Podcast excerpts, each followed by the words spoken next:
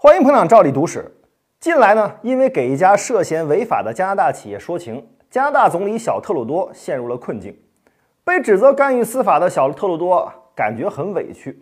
他辩解道啊，这是因为这家建筑业的巨头呢位于魁北克省，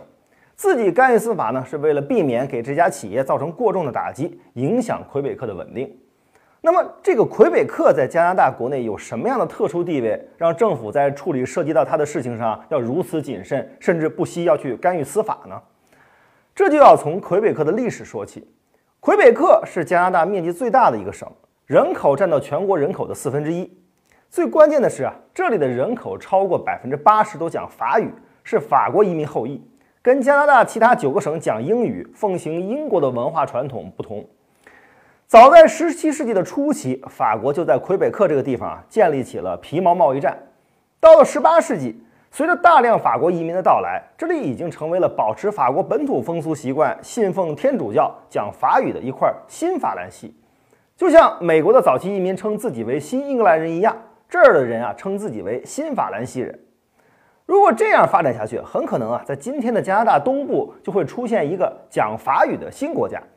但是，随着占据今天美国东部地区的英国殖民者的扩张，英国的势力开始入侵到魁北克。在之后的七年战争中，法国被英国击败，魁北克也沦为了英国北美殖民地的一部分。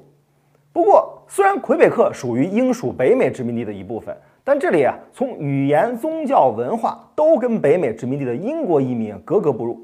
如果是当时的落后文化也就算了，关键是这里是高傲的法国人后裔啊。大家知道，法国人从来不服英国人，在这儿也一样。尽管英国殖民者采取各种手段安抚、同化这儿的法国人后裔，但始终难以从根本上消除英法族裔之间的隔阂和矛盾。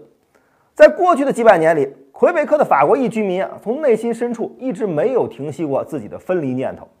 到了近代，随着两次世界大战的爆发，作为大后方的魁北克在经济上获得了很大的发展机遇。本来作为传统农业社会的魁北克，迅速的工业化、城市化。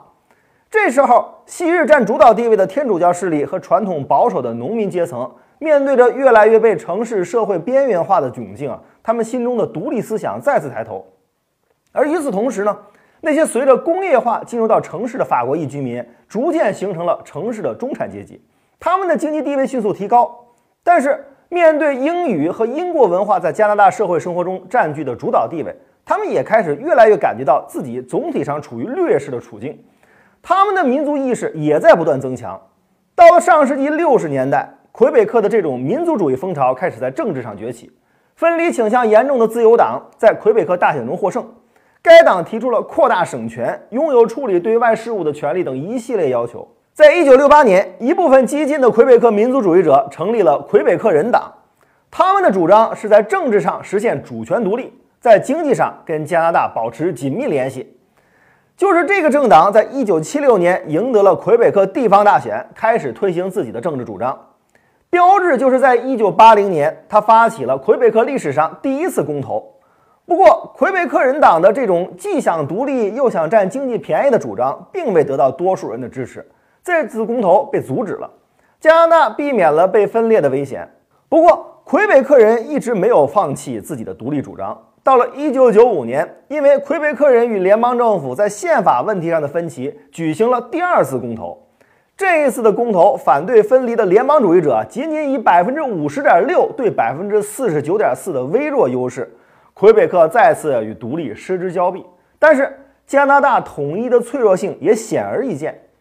现在的魁北克问题变得更加错综复杂。从大的层面上讲，魁北克人与联邦政府在联邦制和修改宪法问题上分歧严重，